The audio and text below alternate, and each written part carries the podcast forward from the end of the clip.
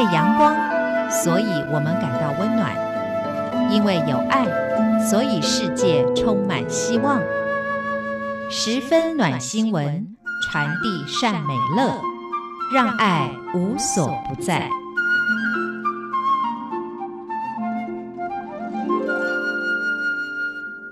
各位亲爱的听众朋友，您好，欢迎您再一次的收听《十分暖新闻》，我是李正纯。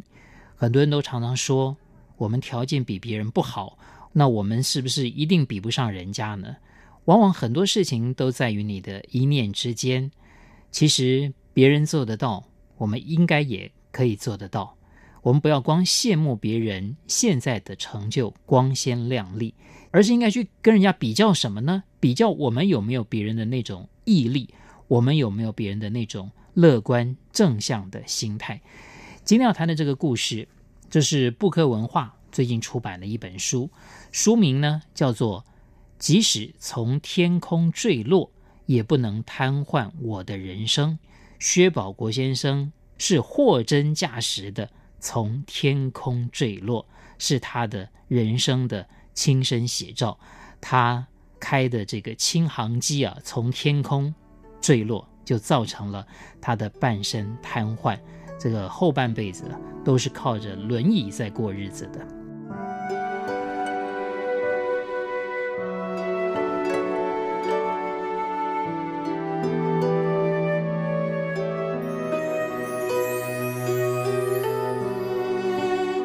好，那也简单来介绍一下薛宝国先生的背景。当然，他生长在台湾南部屏东比较乡村的地方。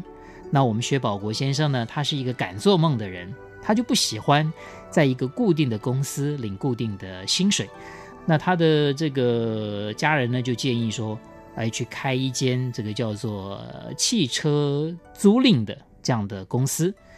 那一开始的时候呢，薛保国先生经营的也非常的好，但他做了这个梦，就是梦到他坐飞机哦，他觉得在空中飞行啊，哇，是一件非常享受的事情。那么有一天，他刚好呢，就来到了这个轻航机的这个教练场，干脆自己也来学学飞行好了。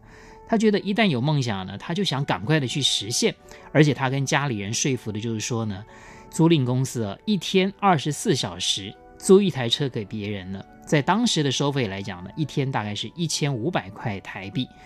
那他去学这个开飞机啊，一趟学习的这个飞行可能不到一个小时了啊，几十分钟就要一千五百块台币。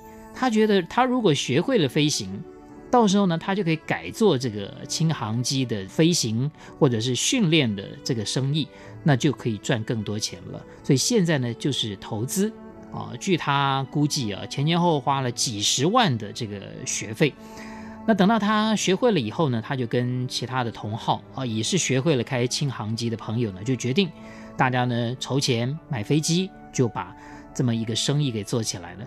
刚好那个时候呢，是碰到了这过年的假期啊，他们就在空中做这个轻航机飞行的表演，哇，人潮非常非常的多。光是一个春节假期，收入就高达好几十万台币。那这好几十万台币呢，已经几乎是他们买飞机的所投下去的开店的这个资本了。所以就有一点得意啊，尤其是我们薛保国先生，因为是他提议说要做这个生意的，所以他就有点得意忘形。那么后来呢，尤其到了这个春节假期的尾声嘛，呃，这个人潮一定是逐逐渐的减少。他就想啊，那是不是要做一些高难度的动作啊，来引起更多的欢呼，或者是说呢，也许还可以呃，在最后的这样的一个时刻带来比较多的人潮。这个机务一直提醒他，哎，你飞得有点不太稳哦，你飞得有点不太稳。可是那个时候他哪听得进去呢？他只觉得再怎么惊险，他还是还是做到啦啊。但就在他做最后一次的这个飞机的翻滚的时候呢，已经失去了平衡，就从天空坠落到河床上。飞机都稀巴烂了，你说人还会安好吗？那后来送到医院里面去，他其实当时已经不省人事。呃，医生经过了大手术之后啊，虽然捡回了一条命，但是呢，就导致了下半身瘫痪，终身就必须要坐轮椅。如果是您发生了这样的事情，您会有什么反应呢？应该就是万念俱灰，不想活了。薛保国先生也是。那他就跟他的太太说呢，希望太太离开他，他不希望拖累太太一辈子。因为那一年薛保国先生才二十九岁，他的太太当然也非常的年轻，也才二十多岁。但人家讲患难见真情啊，薛保国先生娶到了一位好太太，他反而就告诉薛保国先生说，他绝对不会离开他的，永远不会离开他的，他要好好的照顾他。也好在啊，他本来就是一个有积极性的那这样的一种个性，所以呢，他很快的接受了自己的命运之后呢，他就想到，也不能够永远的依赖太太吧，不能够永远让太太来服侍他吧，喂他吃饭呢，帮他穿衣服吧，他必须要学习生活自理。你也希望能够有这个经济能力，不要光靠着自己的另外一半啊来支撑整个家庭。那薛保国先生跟家里商量之后呢，啊，他就继续的啊来从事这个汽车租赁的工作。等到他有这个能力之后呢，他就想到啊，也要来帮助别人，所以他也开始投入了一些社会的公益的活动。当然，这个老天好像都不是说把剧本写得这么样的顺利的。这个大环境的改变往往是别人想不到的。当大家的这个经济水平逐渐提高之后，家家户户呢，逐渐已经开始有自用的小客车了。因此，他们的生意就一落千丈了。所以，薛保国先生这个租赁的这个公司啊，好像眼看就经营不下去了。呃，他就想，那干脆去开计程车好了，也算是自由业了。因为你要上班找工作真的难。但大家都觉得你是一个这个下半身瘫痪的人，怎么开计程车呢？但薛保国先生，因为当时他投入了社会公益活动，也认识了一些民意代表，所以他们就请求这个民意代表。帮他们发言啊，帮他们出声啊，希望能够修改一些相关的法令。最后呢，也让他们呢，呃，拥有了可以去呃担任这个营业这个这个计程车司机的资格。那后来呢，他慢慢觉得哦，必须要懂得理财，呃，他还特别去买书，也特别去上课，在一个很偶然的机会里面呢，投入到了一个就是说房地产的操作。从一间房、两间房、三间房，逐渐的累积，逐渐的累积，到后来，他手上已经有了好几十间的套房在出租，就变成了名副其实的包租公了。那这个时候呢，收租金就已经非常稳定了。那他的这个经济条件呢，也就算是呃越来越好了。那刚还忘了提一点，就是在他投入房地产市场操作之前。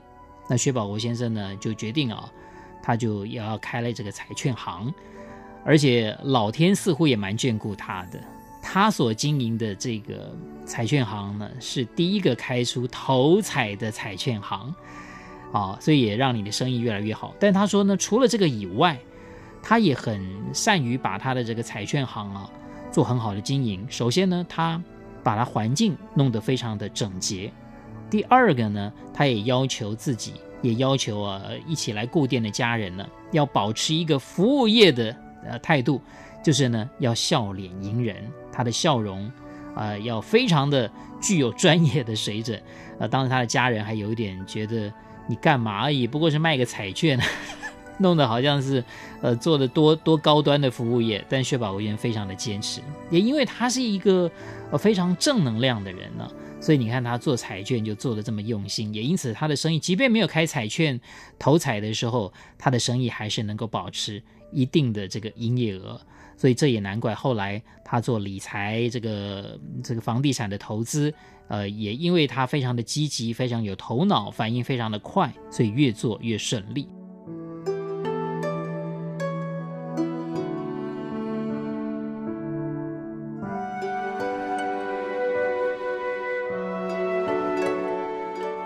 各位亲爱的听众朋友，今天节目当中跟大家分享了布克文化出版的薛宝国先生的故事，即使从天空坠落，也不能瘫痪我的人生。非常谢谢您的收听，十分暖新闻，就听李正淳，我们下一次空中再会。